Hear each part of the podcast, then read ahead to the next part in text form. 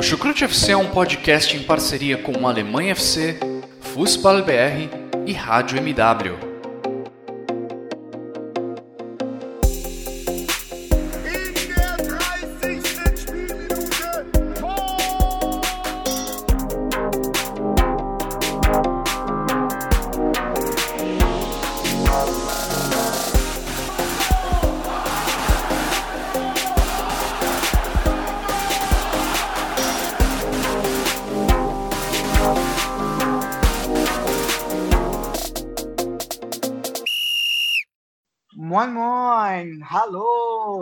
Servos!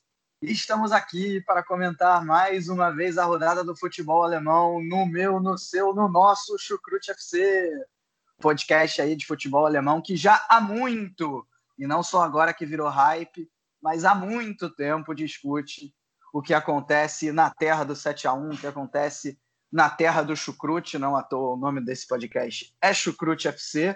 E vamos aí, vamos aí falar dessa rodada é, que teve, teve goleadas dos dois primeiros colocados, teve aí também é, questões envolvendo o rebaixamento, questões políticas, por que não? Vamos abordar aqui também, né? vale dizer.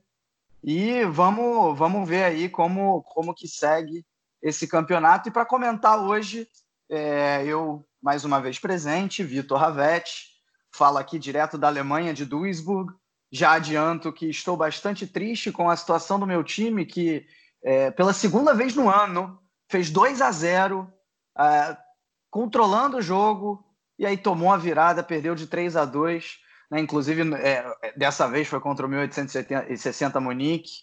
Antes tinha sido contra o Mannheim dentro de casa e eu estava no estádio antes ainda de ter toda essa questão da pandemia.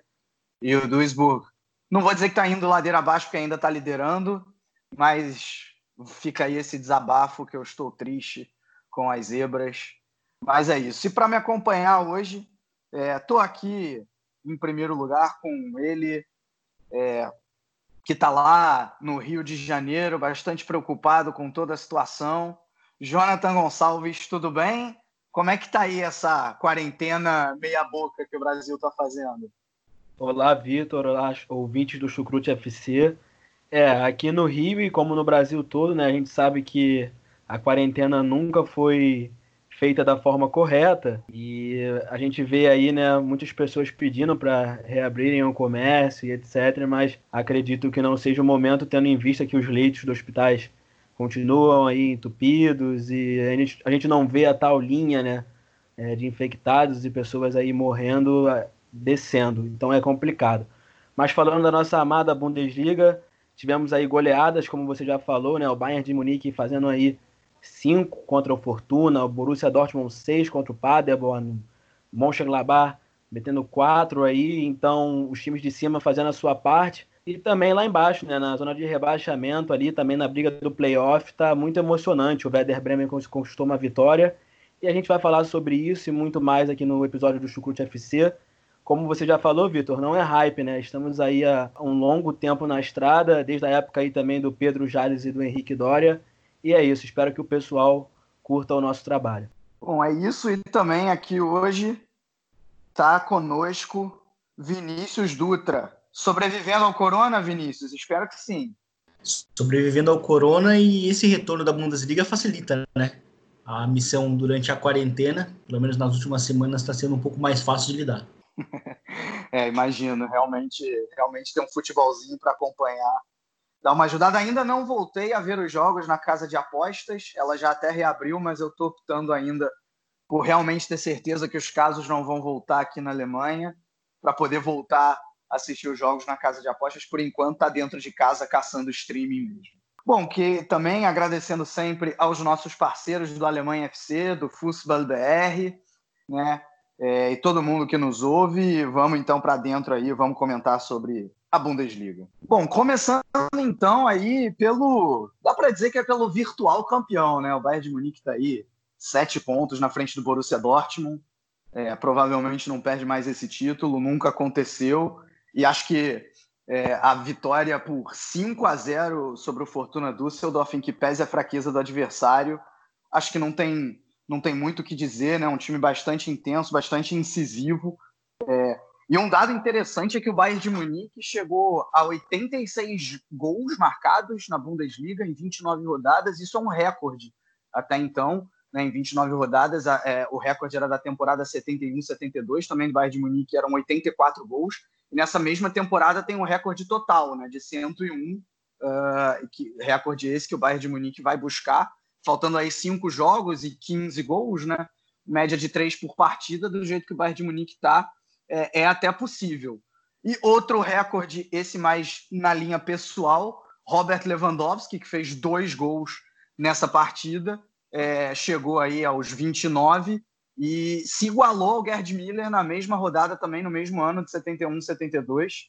Um, 29, 29 gols em 29 rodadas. O problema é que naquela ocasião o Gerd Miller acabaria terminando com 40 gols.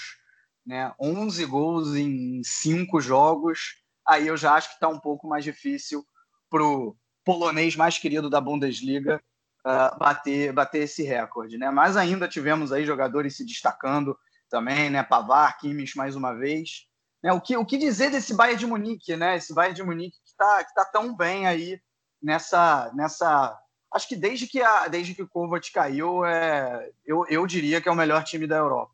É, terminou é, antes da pausa, né, por causa do coronavírus, é, o Bayern de Munique, de fato, ele era o time é, mais em forma na, é, na Europa, vinha jogando bem, e, e, eu acho que hoje é interessante a gente notar a evolução do time já durante o, o já durante o período do Hans, Hans Dieter Flick como, como treinador, porque logo que ele chegou, o time ele, ele era muito semelhante na maneira de jogar, do, da última vez que o, que o Bayern de Munique foi, foi campeão europeu. A maneira de jogar era muito semelhante, o ritmo intenso, era um time até muito mais vertical. E era, eu chamava até, inclusive, que ele usava a fórmula Heinz, né? Porque era, era muito parecida a maneira de jogar. Só que agora a gente olha para o time de hoje, ele já é um pouco mais diferente. Já é um time que busca dominar os adversários através da posse da bola. Então é um time possessivo, é um time que se assemelha né, sem ir muito, muito longe, é o próprio Barcelona na maneira de, de dominar o jogo com a bola em si. Então, o, o Bayern de Munique hoje não acelera mais tanto os processos assim, e a prova disso, de que, que o Hans-Dieter Flick é, foi estabelecendo já as suas próprias ideias, é, a utilização do Kimmich e do Thiago no meio campo, que já é uma dupla de, de, de, de, de meias que é que está voltada justamente para dominar com a bola. E, claro, existem outros pontos interessantes desse time, como o próprio Alaba, né, como um grande zagueiro, é, também numa referen em referência com, com a bola, sem a bola também ele tem sido muito importante no, na equipe do Bayern de Munique. É, agora a questão no, no Bayern de Munique, de fato, é uma contagem regressiva para a confirmação do título de uma maneira matemática, né, porque ele foi conquistado é, com a vitória no meio de semana contra a equipe do Dortmund, e, e agora, de fato, é uma, uma questão de, de uma contagem regressiva, é, até porque o Bayern de Munique, com, a, com, a, com aquela vitória no meio da semana, ele venceu agora nesse final de semana, esse final, nesse final de semana de uma maneira muito tranquila, e também vai de uma maneira muito tranquila é, enfrentar a equipe do Bayer Leverkusen, que também vinha muito bem desde a pausa do inverno, né, e também da pausa da, por causa do coronavírus. Então, assim, ele se colocou numa situação em, em que ele pode até perder pontos para o Leverkusen e talvez lá na frente também para o Wolfsburg. Exatamente aí o que o Vinícius falou, é, não tem nem muito o que acrescentar, tendo em vista também que já falei nos últimos casts sobre esse time do Bayern. É, só fazendo aí uma ressalva, eu tenho gostado bastante dos trabalhos feitos pelos laterais né, da equipe. O Afonso Davis, que eu falei também aí no, nos últimos casts, que tem sido um dos grandes jogadores do Bayern de Munique na temporada, um jovem que realmente está em ascensão, né, de origem de Gana, mas canadense, tem sido aí um grande jogador, inclusive fez um gol, o último gol do Bayern nessa vitória aí contra o Fortuna. E do outro lado tem o Benjamin Pavard, né, o francês, campeão do mundo com a França, que no início da temporada não ia tão bem, fez alguns jogos ruins. Lembro-me até de alguns, acho que teve até gol contra, um ou dois gol contras dele. E nessa temporada, depois que o Hans Flick assumiu o Bayern, ele teve uma crescente muito boa e o time do Bayern começou a acertar ali nessa questão defensiva e também ofensiva, né? Tendo em vista que os dois chegam muito bem lá no ataque.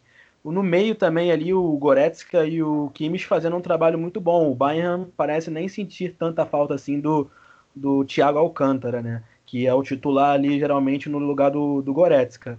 É, outro ponto também que eu gostaria de, de mencionar é a entrada lá no finzinho da partida contra o Fortuna, faltando uns 12 minutos, do Oliver Batista Maia, um jogador que é de origem brasileira, né, filho de um alemão com uma brasileira e é bom ficar de olho nele aí, porque nas divisões de base do, do Bayern e da seleção alemã ele chama muito atenção. E o Vitor também já falou sobre o Robert Lewandowski, né, que caminha aí a passos largos para a artilharia. Nesse jogo ele guardou dois gols e o primeiro gol dele foi um gol que o Bayern fez uma jogada muito linda, uma jogada de videogame e o Fortuna nada nada pôde fazer, né? O Fortuna que foi muito inofensivo nessa partida e tá brigando lá embaixo e a gente não não sabe qual será o destino, né? Eu arrisco a dizer que é um time bem forte aí para ir para o playoff. Mais para frente a gente fala sobre isso. Tem outro ponto também que eu gostaria de destacar nesse time do Bayern de Munique, que é também o, o resgate de alguns jogadores. Porque antes do, do Hansi Flick a, a assumir a equipe, o Goretzka e o, e o Thomas Miller, eles, eles, não, não contavam muito para o Niko Kovac, né? Além do próprio ambiente também tá, estar, estar estivesse também um pouco uh, tumultuado né, naquela época. Então foi muito importante. Eu acho que o, o Thomas Miller é a maior representação do resgate do Bayern de Munique da, nessa temporada. E outro ponto também em questões de, de, de, recordes é que o Thomas Miller ele pode bater o recorde de assistências numa mesma temporada, que é do, que é do Kevin De Bruyne, né? Então, é assim, ele, ele não está muito distante desse, desse, desse recorde, são quatro assistências de diferença que, que ele precisa para ele bater o recorde. E, e, o Lewandowski, até um dado curioso desse jogo contra o, o, Fortuna, é que ele não tinha marcado gols no Fortuna do Düsseldorf jogando pelo, pelo Bayern de Munique. É bem lembrado esse dado aí do Lewandowski fazendo gol no Fortuna. Ele se igualou ao Royce e a mais um jogador que agora eu não estou lembrando quem é, é que, que, também fizeram, fizeram gols contra todos os adversários na, na Bundesliga. É, o, que é, o que é algo impressionante. Uh, e em relação ao Miller e a esse recorde de assistências, agora você imagina se ele tivesse começado bem o campeonato, né? Tivesse, é, tivesse nessa boa fase desde os tempos de Nico Kovac. Aí ele certamente já teria batido esse recorde. O Bayern de Munique está tão bem, na minha opinião, que assim muita gente aponta o Lewandowski como o craque do campeonato, é, até seria forte candidato a ganhar a bola de ouro, e eu não discordo disso.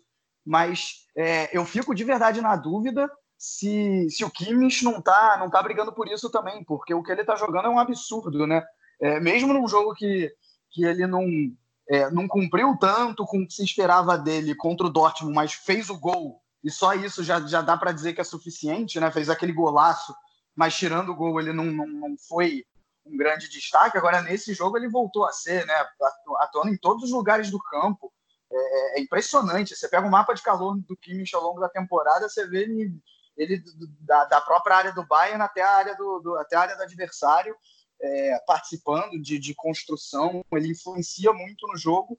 E o Lewandowski não dá, não dá nem para dizer, dispensa comentários, então eu realmente fico nessa dúvida. E se fosse falar só da fase é, da fase Hansi Flick, eu ainda, ainda incluiria o Miller nessa e ficaria entre os três para decidir qual que é o principal destaque individual desse, desse Bayern de Munique, que além disso tem uma força coletiva muito grande. Né? É, mas, enfim, um, acho que, acho que isso, isso é o principal de, de Bayern de Munique. O, o, que, o que me deixa curioso também é que, esse, para mim, esse Bayern de Munique é o melhor Bayern de Munique desde os tempos do Guardiola. É, mesmo passando pelo, pela segunda, pela terceira fase da era Heinz, né, a segunda, a, a, que eu estou falando, a fase depois de, de ele ter conquistado a Champions League, né, na temporada, duas temporadas atrás que ele conquistou o título, eu ainda vejo esse Bayern de hoje mais forte. É... Eu acho que isso aí passa muito pelo próprio Kimmich, como meio-campista, porque naquela passagem do, do Heinz, o Kimmich ainda era lateral, né? E, e se a gente olhar para essa década do futebol, os melhores times da Europa, no momento, eles sempre tiveram meio-campistas de característica associativa que, que controlassem o jogo. Então, se a gente for olhar para o Real Madrid tricampeão, tinha Kroos e Modric. Se a gente for olhar para o Barcelona, tinha o Xavi lá no início e depois o Iniesta, né? Depois, mais tarde, só o, só o Iniesta, né? Que ainda ficou e aí, mais tarde, chegou o Rakitic. Mas, então, assim, essa figura do meio-campista que consegue controlar o jogo, ela é essencial nos últimos anos. E o Kimmich, a partir do momento que ele foi para o meio-campo, até mesmo na, na, na era Niko Kovac, ele foi responsável por uma das melhores atuações do Bayern de Munique em anos, em termos de, de posse de bola, que foi justamente contra o Leipzig, naquele 1 a 1 né, no, no, no jogo do turno. Só que o time do, do Bayern de Munique não venceu aquele jogo. Né? E, mas o primeiro tempo foi excelente. E talvez tenha sido até um, um dos melhores 45 minutos daquela era, é, Niko Kovac, né? E, e eu acho que passa muito pelo Kimmich, porque ele é o cara principal, ele é o quem oferece o controle. Né? O, o próprio Thiago era um jogador que nos, nos, nos jogos grandes ele, ele, era um jogador que não aparecia muito, não somava tanto. Com o Kimmich no meio campo, ele começou a aparecer também. Então, assim, isso é muito importante. Eu acho que o Kimmich passa, é, ele é o principal responsável por tudo isso. Ele é o pilar mais importante desse Bayern de Munique e eu acho que o Kimmich atualmente é o melhor meio-campista do mundo, para mim, sem, sem dúvida nenhuma. Na temporada, é algo que eu defendo até desde outubro, justamente daquela, a partir daquela goleada contra, contra o Tottenham. É muito, realmente muito bem lembrado, né? Bom, vamos passar então aí pro, pro provável vice-campeão, também dá para dizer, né? Apesar de que se o Bayern tem sete de diferença pro, pro vice pro vice-líder, o Dortmund já tem tem só, entre aspas, quatro para o terceiro colocado, mas no mínimo é o principal candidato a isso. Dortmund, que depois de um primeiro tempo completamente sonolento contra o Lanterninha Paderborn, decidiu ligar, ligar ali a, a, a, sexta marcha e aí foi com tudo, né? E é, foi realmente com a sexta marcha, porque assim conseguiu fazer seis gols, com Sancho fazendo hat-trick, Hazard aparecendo bem, Hakimi aparecendo mais uma vez para marcar, Sancho inclusive fazendo é, botando, botando mensagem em apoio ao, ao Lloyd. A gente ainda vai falar disso mais para frente num tópico só sobre isso. É, Hakimi também fez a mesma coisa, né? O Dortmund realmente, depois de um primeiro tempo ruim, conseguiu superar facilmente o Lanterna Paderborn e se confirma, como eu já disse, como principal candidato ao vice-campeonato. Bom, já era previsto, né, Vitor, que o Dortmund vencesse essa partida, né? O segundo colocado enfrentando o lanterna da competição, é, a gente esperava que os aurinegros logo no primeiro tempo já começassem a vencer, mas isso não aconteceu, foi uma partida muito sonolenta mesmo na, na primeira etapa, até quem é torcedor da equipe não estava se aguentando de frente para a televisão, até tendo em vista também né, o ambiente do estádio, com sem torcida, todo esse clima, acaba por contribuir para que seja mais sonolento e mais chato, né, assim dizendo ainda. Mas no segundo tempo, como você já falou, o time virou a chave, começou a atacar muito bem e já estava atacando, né? Só que estava pecando muito nas finalizações. No fim do primeiro tempo mesmo, errou duas bolas de frente para o gol, chutando ela para fora da Benteler Arena. E no segundo tempo botou o pé ali na forma, né? E o Torgan Hazard abriu o placar depois de ter perdido um gol de cara também e o Sancho fazendo uma exibição aí fantástica. A gente já sabe que o Sancho é um dos grandes jogadores da nova, gera, da nova geração. É, ele também, né, que chegou aí à marca de 30 gols na Bundesliga, sendo o jogador mais, no, mais jovem a fazer isso com a idade que ele tem. É, então, uma marca aí também muito expressiva, mostrando aí o talento dele. É, no, no cast passado, só para lembrar uma coisa aqui, eu acho que eu ouvi o Guilherme Monteiro e a Simone falando que não gostaram do Daru no jogo contra o Bayern. Eu gostei do Daru naquele jogo, eu acho que de certa forma ele até fez falta no primeiro tempo desse jogo, porque ele estava ajudando muito na transição da equipe da defesa para o ataque, com o Delaney e tal. Quem jogou na função dele foi o Kahn. O Daru está lesionado e não joga mais nessa temporada, né? Ele teve uma lesão aí o Dortmund já comunicou que ele não, não volta nessa temporada. E quem jogou ali foi o Kahn, que também fez uma boa partida, mas no primeiro tempo ele não estava muito bem assim, assim como toda a equipe. E o Daru fez falta no meu ponto de vista. O Daru tem, tinha jogado muito bem contra o Schalke e até mesmo contra o Bayern. A defesa foi, foi sólida até certo ponto, né? até porque o Paderborn não foi de ir muito ao ataque, não foi muito agressivo, né? Então, Hummels, Akanji e Piszek fizeram uma boa partida mas fica aí a, a menção mesmo a ser ressaltada o bom momento aí do, do Hakimi, do Sancho, o próprio Brandt, como sempre, participando ali também.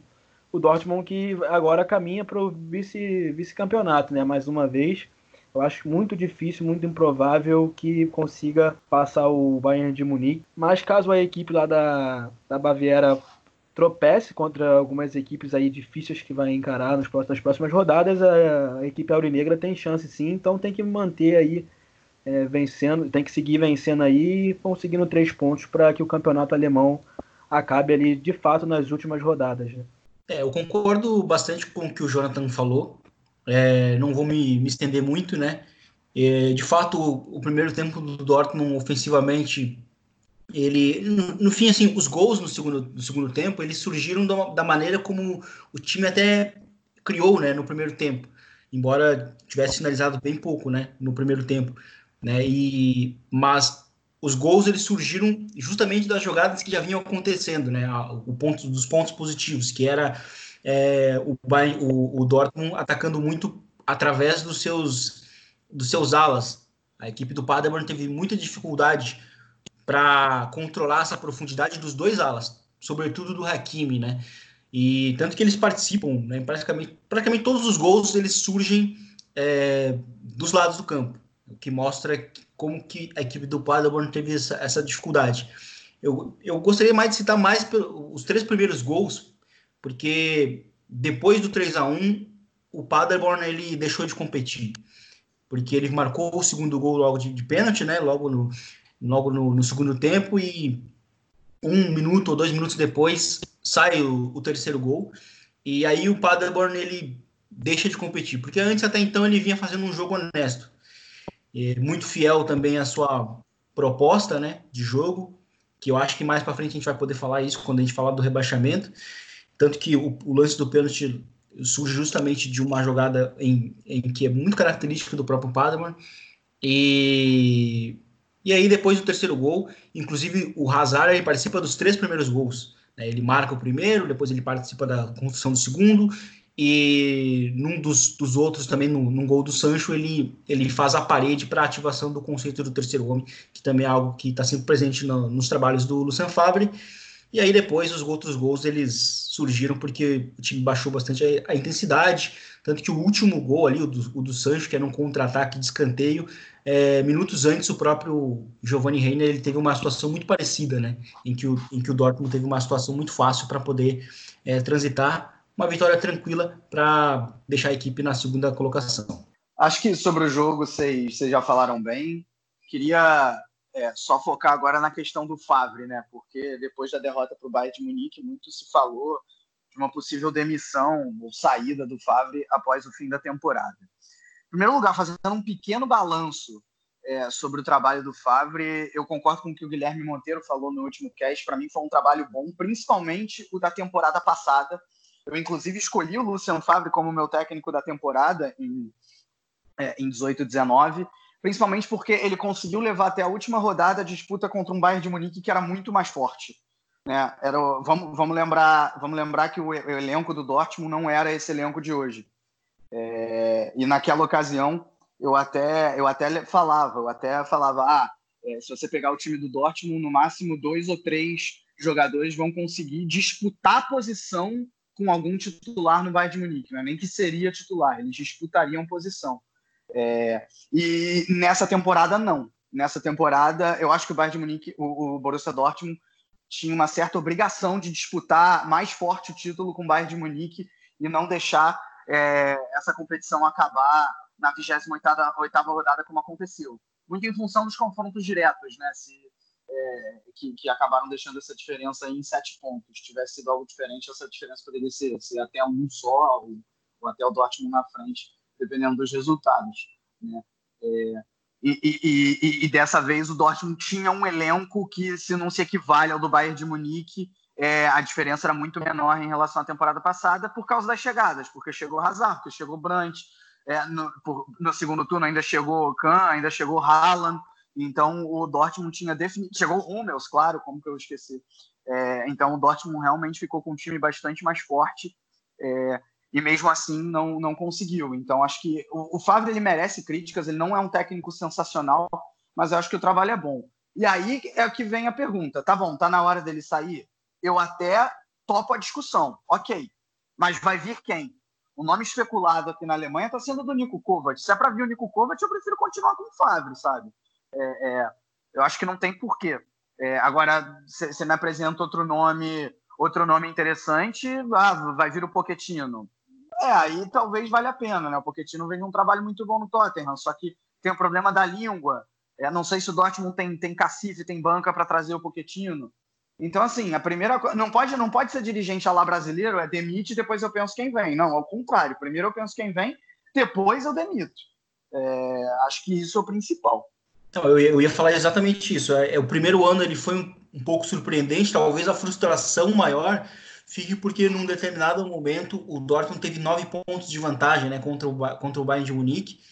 E aí se, se, se criou aquela frustração de que dava para ter ganhado o título mas eu concordo que, na verdade, a, aquele desempenho no primeiro ano, com aquele time, ele de fato foi, foi além do esperado. Se imaginava que o time fosse competir, né, mas não ao ponto de, em determinado momento da temporada, ter nove pontos de vantagem né, contra o Bayern de Munique, e aí no final o time ainda conseguiu buscar e ainda abriu uma vantagem né, no final do, do campeonato.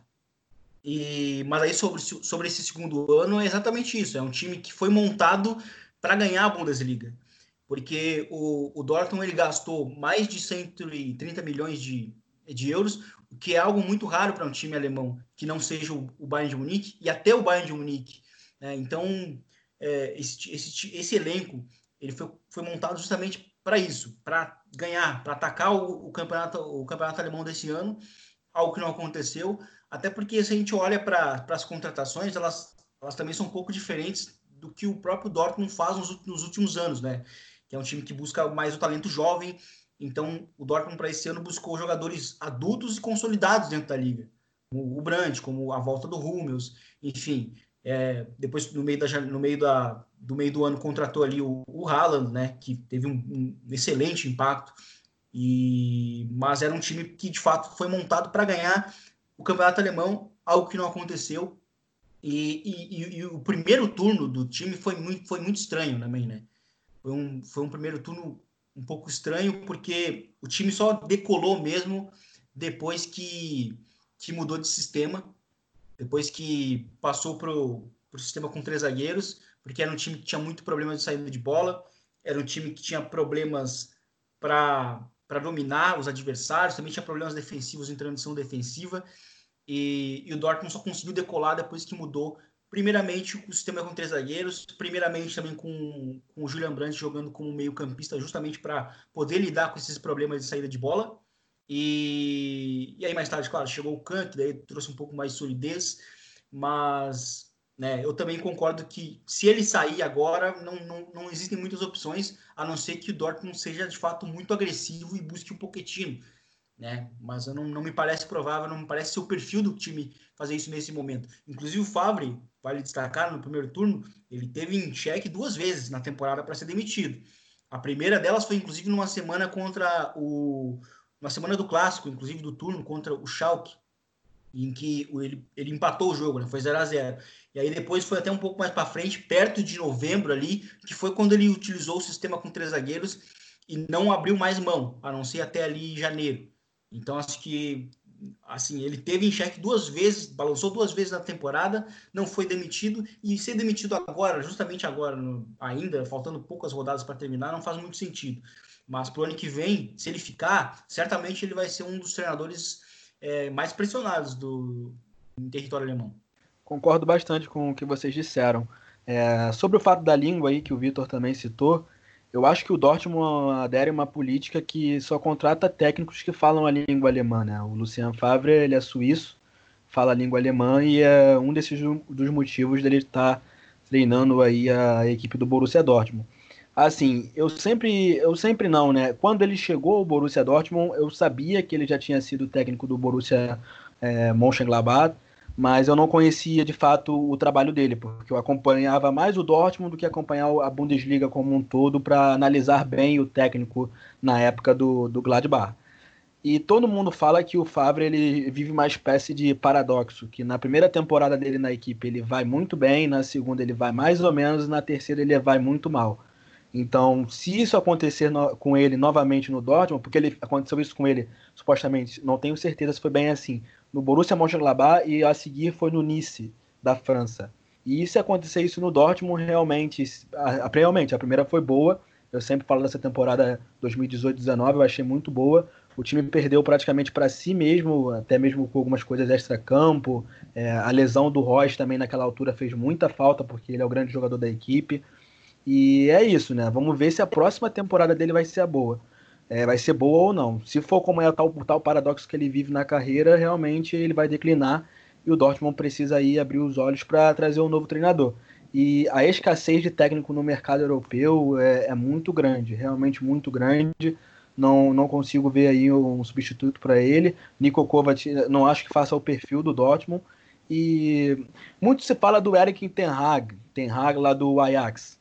Não sei também se teria a chance dele vir para Dortmund. Acredito que fala pelo menos um pouco do alemão, tendo em vista que ele é holandês também e acho que poderia ser uma boa uma boa, uma boa aquisição. Mas também a última vez que o Dortmund apostou num treinador do Ajax não deu muito certo, né? Que foi o Peter Bosch, que hoje em dia está aí no Bayer Leverkusen. Só para fechar é que o Favre é o seguinte também, acredito que seja um bom técnico, tenha feito assim, no geral, um bom trabalho, só que eu não vejo ele conseguindo extrair é, o máximo desse Borussia Dortmund. Acredito que um treinador é, que soubesse ler melhor essa equipe, extrair melhor o que essa equipe tem de melhor, o Borussia Dortmund poderia ser uma equipe muito forte, muito mais forte do que já é. Não acho ele um treinador ruim, como já disse, acho que o trabalho dele foi bom, mas se for para ficar nessa mesmice e, e, o trabalho declinar na próxima temporada, é bom que a equipe aurinegra e o clube comece a se mexer para ver outro técnico, porque assim não dá para ficar, né? Bom, passando então da parte de cima para a parte de baixo da tabela, né? Vamos falar aí da briga contra o rebaixamento, tentando, tentando analisar quem corre mais risco entre três times, né? Eu vou excluir o Paderborn dessa, que praticamente já caiu, tem 19 pontos, teria que tirar 8 em relação ao Düsseldorf. E aí a gente começa pelo Werder Bremen, que vem de 7 pontos nas últimas três partidas, né? Depois de uma fase muito ruim é, consegue aí alguma coisa. Nessa rodada venceu o Schalke 04 uh, ah, por 1 a 0 jogando fora de casa, né? O Schalke com muitas lesões, mas também com muitos problemas é, de, de, construção de jogo, problemas defensivos, enfim. O Werder Bremen até, principalmente no primeiro tempo, soube se aproveitar disso. Fez um gol, um gol com o Leonardo Bittencourt. É, o outro time que está um pouquinho à frente do Bremen tem 27 pontos, né? O Bremen tem 25 e um jogo a menos. Joga contra o Frankfurt na próxima quarta-feira, tem a chance aí de passar o Fortuna Düsseldorf, que tem 27, e, e ir para a posição do playoff. Né? O Düsseldorf, que a gente já falou, perdeu para o Bayern de Munique. E o Mainz. O Mainz também, que não venceu aí né, depois, da, depois da, da volta do Corona, né? É, nessa rodada perdeu para o Hoffenheim jogando em casa. Vai se complicando também, um pontinho só na frente do Düsseldorf. O que, que vocês me dizem aí desses três times? né, desses, desses três, quem, quem vocês acham aí que consegue escapar, quem joga playoff, quem cai direto? É, o que, que vocês estão vendo aí dessas três equipes? Qual é o problema dessas três equipes? Ou, de repente, no caso do Werder Bremen, o que, que passou a dar certo nos últimos três jogos? Olha, Vitor, eu diria que a pausa fez bem para o Bremen, porque o time voltou bem, né? Tirando aquela primeira derrota contra o Leverkusen, é, o, o, time fez jogos para vencer os três jogos que fez depois, né? Porque venceu o Freiburg, depois empatou em 0 a 0 com, com o Gladbach e venceu agora o, o Schalke, né? E inclusive era um jogo para vencer o Gladbach, só que o Sommer foi, foi o jogador que acabou sendo mais decisivo no segundo tempo e aí o Zero permaneceu no placar. A questão do Bremen é que não é que ele é um time. Eu sempre já eu acho que já citei aqui no, no programa mas a questão do Bremen é que, na teoria, ele, ele não é um time para ficar tanto tempo na zona de rebaixamento como ele como ele está. Está praticamente 80%, acho, da competição da, aí na zona. Eu não lembro nem quando ele não esteve. E porque assim, o time ele é, ele, ele é bom, ele é teoricamente bom, é um time na média. É, tem jogadores específicos muito bons, como, como o Rasca, que, tá, que, tá, que, que foi o, o, melhor jogador do time até a pausa, só que voltou mal depois da pausa. Isso que é curioso. É, tem outros, outros jogadores específicos que foram contratados ali no meio, no meio da janela, como o Kevin Volk, que também tem sido importante na, no meio-campo barra zagueiro, né? E só que agora as coisas estão começando a dar um pouco certo, né? Porque também dava muito errado. Porque muito que se, se, se acontecia nos jogos do, do Bremen, eu acho que um primeiro outro ponto lá atrás que a gente tem que recuperar também é a saída do, do Marco Cruz, que era um jogador que foi um dos heróis do, da fuga do rebaixamento, que foi justamente com o Florian Koffer, né, quando ele chegou. E ele era meio que um jogador sistema. Ele era o cara que concentrava o jogo a partir das ações dele. Então ele era muito decisivo. E perder um jogador desse, que é um, basicamente um jogador sistema e que não se tem no elenco, é natural que o time vá sentir. Né? Minimamente ele vai sentir. Então o Bremen até contratou o Fulkrug, né? Do, que, que veio do, do Hannover, veio também individualmente de uma temporada boa. Só que ele também se lesionou lá no início da temporada. E as lesões também foram um problema lá no início do campeonato, sobretudo no sistema defensivo. Né? Tanto que o Kevin Volk precisou ser contratado na janela de, de inverno.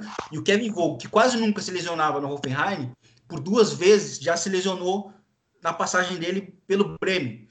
Né? Então, assim, teve alguns percalços extra-campo, né? questões de azar mesmo, só que agora finalmente as coisas têm dado um pouco certo. Então, isso, que, isso é importante. Eu acho que, assim, desde o retorno desses três que, que a gente citou, o Bremen é quem está jogando melhor. E o Bremen é quem está tentando né, lutar contra essa corrente. Porém, tem esse jogo a menos, que eu acho que é chave para o time buscar a, a, a fuga. Eu acho que não perder é importantíssimo.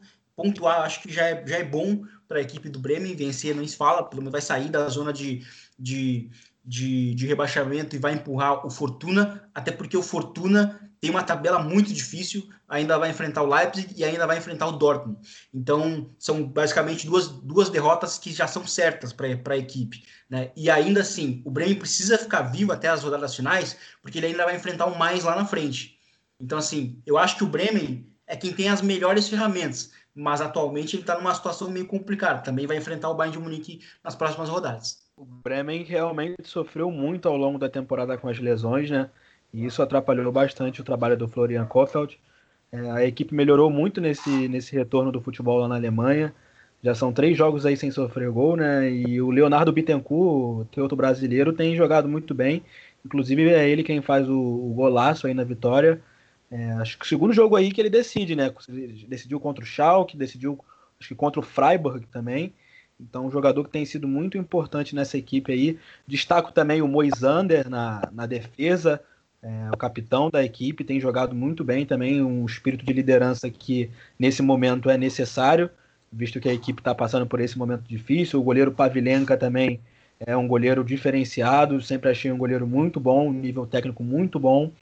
É, mas vamos ver, né? Vamos ver. Acredito que é dessas equipes que estão ali na parte de baixo, o Bremen seja o melhor tecnicamente, talvez o melhor até mesmo taticamente e acredito que vai conseguir empurrar o Fortuna para a zona de rebaixamento e, no mínimo, ficar ali na zona do playoff. Até por ter esse jogo a menos, né? Se pontuar, já, já se vencer esse jogo, já até passaria, teoricamente, aí o, o Düsseldorf empurraria a equipe para a zona de rebaixamento, né?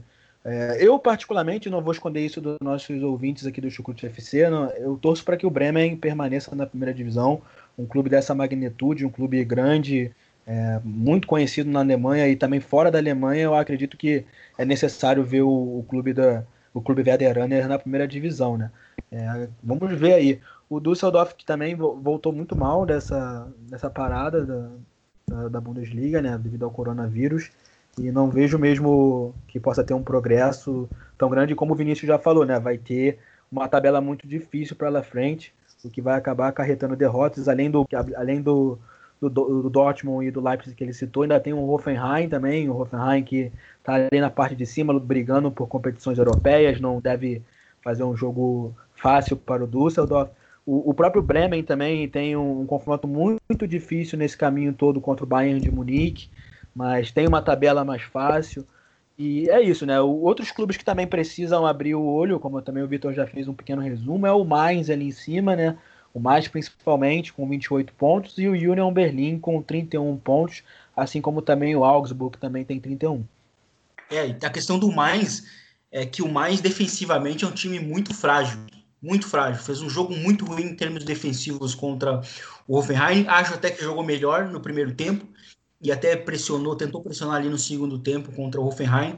Mas defensivamente é um time que comete umas falhas muito grotescas. Visões. Visões. Visões. Como, como foi o pênalti que eles fizeram e o goleiro Florian Müller defendeu. O Florian Müller também, que merece ter, ter, o seu destaque aqui, porque ele agarrou bastante, inclusive pegou esse pênalti. É um goleiro que eu acho que tem um nível superior, tecnicamente, ao, à equipe do mais né, do, do Mainz hoje em dia. Acho que o Florian Müller merece uma coisinha aí melhor, né? Esse pênalti foi muito ridículo, Vinícius, muito mesmo. Sim. Sim, eu ia, eu ia justamente também a atuação do goleiro do Florian, do, do Florian Miller, porque ele, de fato, ele depois, né, no, no final, já mais pro, do final do jogo, no segundo tempo, ele ainda evitou que o Hoffenheim pudesse ampliar o placar. Então, assim, ele foi um dos jogadores, inclusive, um dos destaques para mim da rodada em termos individuais. E o mais, ele tem esses problemas defensivos, perdeu muitos gols também nesse, nesse jogo. Então, assim, ele é um time muito repartido e comete essas falhas isoladas em termos táticos defensivos que são é, muito grotescas, assim. O, o, Fortuna, eu acho que melhorou até bastante com, com o Husler, né? Porque ele tem, assim, empatou muito, mas é, finalmente está pontuando, né? Acho que um ou dois pontos fazem a diferença no final. É, mas tem, esse, tem essa questão do azar, né, da, da, tabela que vai enfrentar. O Kevin Stugger também, que voltou de uma lesão, e por isso que também acho que o Fortuna acabou melhorando um pouco no, nas últimas rodadas em que, uh, antes da pausa, e aí estava até pontuando um pouco mais, né, voltou no meio campo, era um jogador mais, é um jogador bem importante no meio campo e tal. É, o time melhorou com, o, com ele, com o, com o William Hustler também, é, e o Bremen tá, já... O Bremen está nessa situação porque ele começou muito mal. Então ele está tendo que tirar toda a vantagem, né? Toda a desvantagem que ele, que ele se colocou. Então, assim, é uma situação complicada. Eu acho que não está fácil para ninguém. E, mas desses três, eu diria que quem está jogando pior atualmente é o mais. Eu acho que vocês já resumiram muito bem, né? Eu vou só realmente dar o meu palpite por tudo que vocês falaram. Acho que quem cai direto é o Düsseldorf pela tabela. O Mainz joga o playoff por ter o futebol dos, pior futebol dos três. Eu acho que o Bremen até acaba conseguindo escapar, até por ter esse jogo a menos também. Então acaba, acaba escapando. Diga tem a possibilidade do, de acontecer o clássico do norte, né? Porque o, se o Bremen termina no, na zona de repescagem, muito provavelmente ele vai pegar o Hamburgo. Então, assim, imagina. A repescagem Nossa. valendo. Seria, seria fantástico, né? Seria fantástico. O seria fantástico. Sim. O norte da Alemanha vai à loucura. O norte da Alemanha vai à loucura. Bom, falando, falando aqui agora de outros jogos que a gente não, não deu tanto destaque, é, Começar por dois times que ainda tem que abrir o olho em relação ao rebaixamento. É, a gente não, não citou eles ainda aqui, né? O Jonathan até falou do União Berlim, porque o União Berlim voltou muito mal no pós-pausa, com uma, uma defesa que antes era arrumadinha, agora dá muito espaço na entrelinha e o Gladbach se aproveitou muito disso. Fez 4 a 1 numa, numa tarde bastante inspirada, tanto do Marcos Turhan quanto do Plea. Os dois foram muito bem. Neuhaus também fez uma excelente partida. O Gladbach, tá, o Gladbach é, se recuperou, né? Depois de dois jogos sem vencer, voltou a apresentar o futebol uh, que vinha apresentando com o Marco Rose, está aí na terceira posição, é, brigando firme por, por Champions League. É, o Augsburg, o, o Augsburg, outro time que briga para não cair, eu acho até que deu uma melhorada com o Raiko Herrlich uh, no, no pós-pausa venceu o Schalke, né? Agora fez até um segundo tempo razoável contra, contra o Hertha, mas acabou perdendo por 2 a 0 justamente aí para o time da capital. Matheus Cunha não jogou, né? Jogou o Dilson no, no lugar dele, fez um belo gol. Uh, e o Hertha Berlim não perdeu no, no pós-pausa sob o comando de Bruno Labadia, né? Chegou, organizou o time, né? Tá fazendo o Ibisevic jogar muito bem é, Hertha Berlim aí até, que, que antes estava olhando mais para a parte de baixo da tabela, agora já olha para cima, está só a quatro pontos de conquistar uma vaguinha na Liga Europa, né? Ainda dá. Bom, é, além disso, uh, tivemos o Bayer Leverkusen, outro time que está jogando lá em cima. Teve um primeiro tempo complicado diante do Freiburg. O Freiburg se defendeu muito bem, muito bem é, diante dos Aspirinas. Mas no, no segundo tempo, é, água mole em pedra dura, tanto bate até que fura. Havertz apareceu mais uma vez, né, a grande joia alemã aí, uh, agora jogando como, como um falso 9, né, jogando aí como, como um atacante mesmo. é, fez, o, fez o gol e, e, deu a vitória num jogo complicado. O Bayer Leverkusen também tem 56 pontos, a exemplo do Gladbach, nesse momento na quarta posição, mas o Colônia joga amanhã contra o Leipzig. E se o Leipzig vencer essa partida, volta para a terceira posição, joga o Gladbach para quarto e o Leverkusen para quinto. Essa briga aí pela terceira pela, pela, pelas terceiras e quartas vagas em UEFA Champions League, pelo jeito, vai ser emocionante até o final. Uh, o outro jogo que ficou faltando aqui a gente falar é o jogo entre Wolfsburg e Eintracht Frankfurt. Né? O Wolfsburg que tinha ganhado de 4 a 1 tinha goleado aí o, justamente o Bayer Leverkusen na rodada passada, surpreendendo muita gente. É, dessa vez, não que tenha feito um jogo péssimo, é, ao contrário, deu muito trabalho para o Trap, mas, mas acabou perdendo. Uh, o Frankfurt fez 2 a 1 né, abriu o placar, tomou um empate. Lá no final, Camada apareceu na bola parada para fazer o gol decisivo. E um destaque desse Wolfsburg é o Arnold, né? Mais uma vez deu uma assistência em bola parada com o Wolfsburg fazendo gol de cabeça. Então, interessante aí esses Lobos com o Arnold aparecendo uh, muito bem nessas últimas partidas. É com isso a gente falou aí, bem ou mal, de todos os jogos na rodada. E agora eu queria abrir um debate aqui com vocês em relação ao que muita gente, até na mídia tradicional, está discutindo, é, é essa, essa dificuldade dos mandantes em fazer ponto, né? A maioria dos mandantes não está conseguindo fazer ponto, não, em ganhar as partidas. Né? Normalmente os visitantes, o, o, o, mais normal ao longo da, da, da, da, história, né? É o mandante conseguir, conseguir fazer valer a, a força da sua torcida. É, eu tenho até aqui os dados pré, uh, pré-corona. Os, os mandantes conseguiam mais de 50% dos pontos e no pós só 34% dos pontos, enquanto os visitantes fizeram 56%. O que, que vocês dizem disso aí? Assim, é chover no molhado dizer que a torcida faz diferença, isso é óbvio, isso todo mundo já sabia. Mas será que essa diferença toda não surpreende? É, surpreende, mas eu acho que, que assim, eu, eu ia falar justamente isso, é a torcida, né? Porque, cara, a torcida ela é um, ela consegue transformar uma atmosfera em que pode, ela, ela pode mudar o momento do jogo, né? E, e, e, sem a torcida o jogo ele fica, digamos, normal em termos psicológicos. Então, assim, é, um dado até curioso é que, assim, se não fosse essa, essa vitória do Gladbach hoje, apenas o Hertha Berlim e o Bayern seriam os mandantes que tivessem vencido de novo, né? Curioso isso, porque na, na, na rodada do, meio de, do final de semana passada, eles foram também os únicos que, que acabaram vencendo. E eu acho que assim, não tem, eu não, não enxergo muita explicação para isso, né? A não ser que, que os jogos eles acabam se tornando né, mais normais em termos de, de ambiente em si. E, e, bom, no caso do Bayern de Munique é porque ele vence em qualquer lugar, porque também ele é muito melhor, né, do que os outros. Porque Uh, existem alguns times aí que a gente pode até separar na, na, Bundesliga que eles que não tem como desassociar eles do mando de campo, como por exemplo o Dortmund. O Dortmund é muito conhecido por, por, por, justamente pela torcida, né? Ele é um time que tem essa característica de ser um time independente do momento, bom ou não, de ser um time muito duro de se enfrentar em casa, porque a torcida faz, faz parte de, de, desse, de, desse, desse, desse fator, né? Em favor do Borussia Dortmund.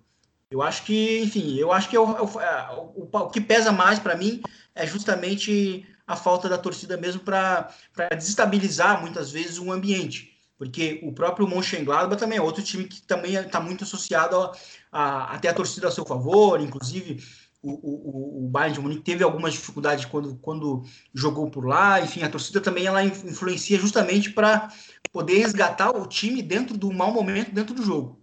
E sem torcida, isso fica. Isso não tem como acontecer.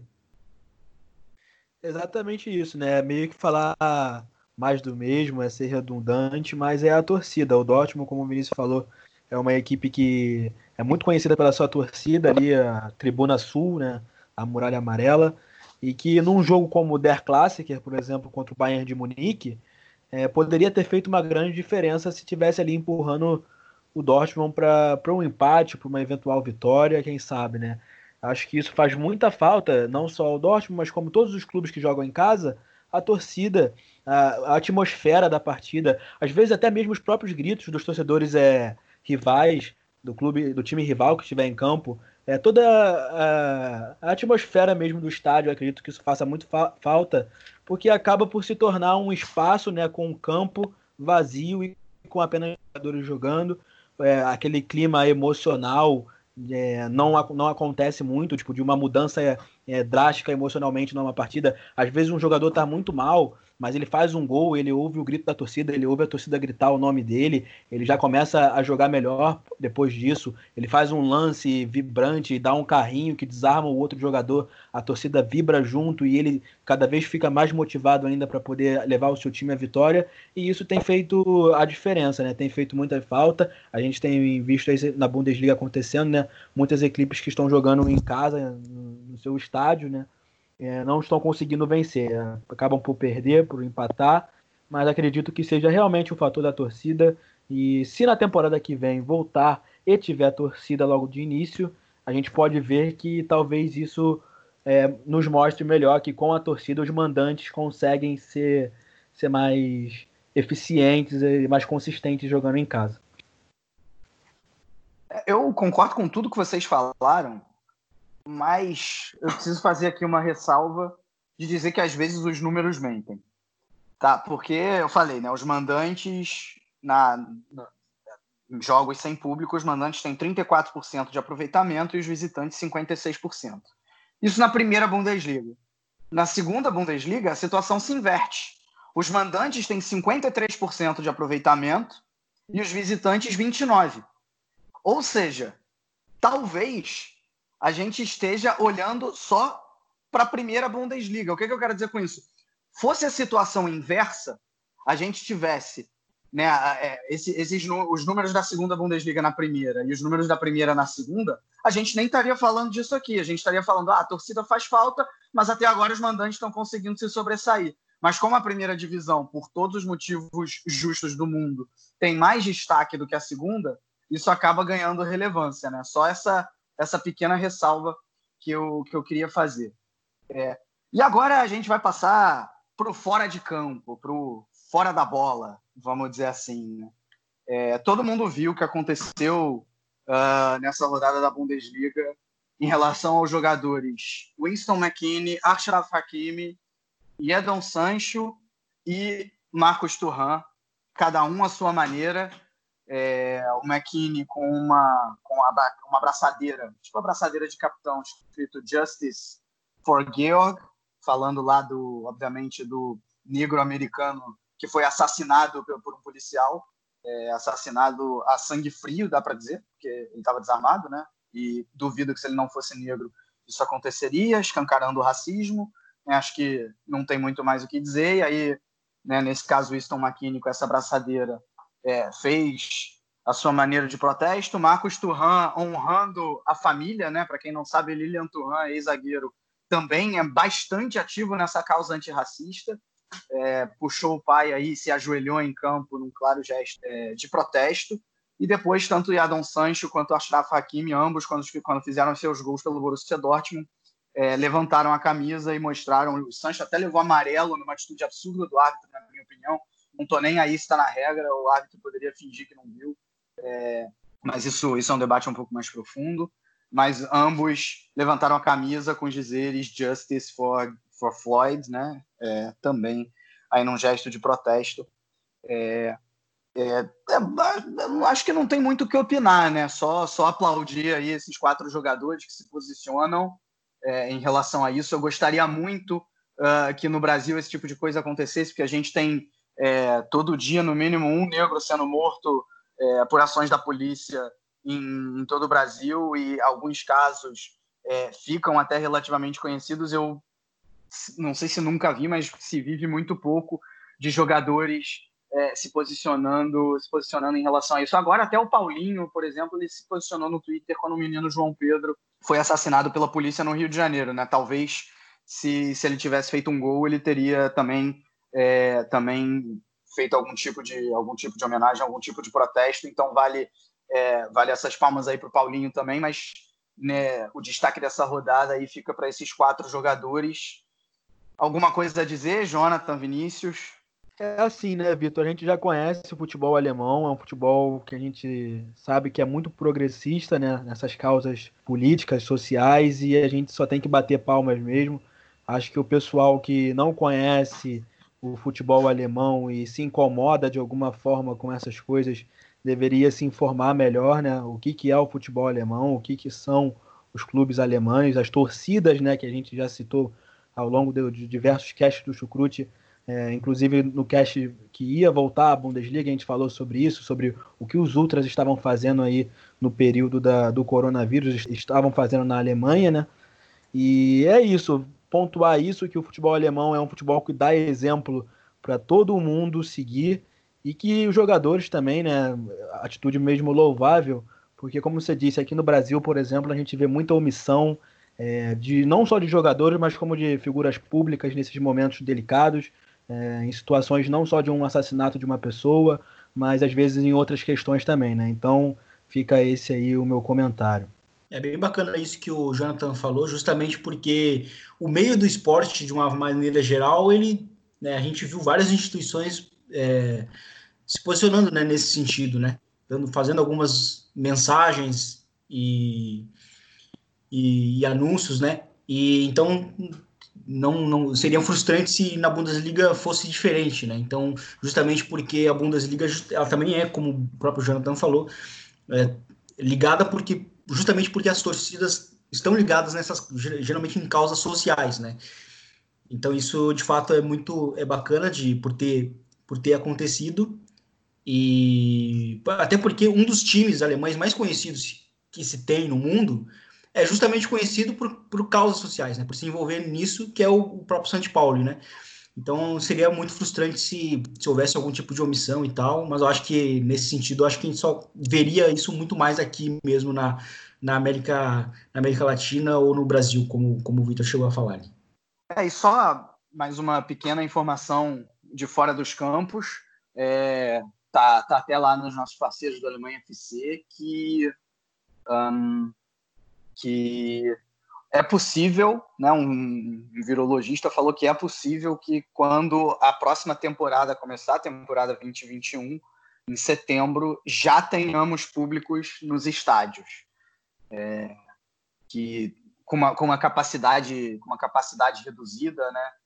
É, assim, eu, eu acho difícil opinar porque setembro está muito longe. Eu acho que eu acho que realmente se a, se a curva continuar descendo como ela está na Alemanha, ou permanecer constante com números baixos, na verdade, né, que é assim que ela está agora, é, eu, eu acho que talvez tenha como pensar.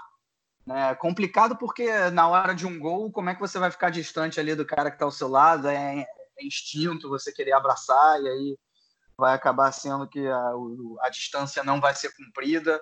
Mas acho que eu, eu, eu, eu, me furto a não discutir isso agora porque eu acho muito cedo.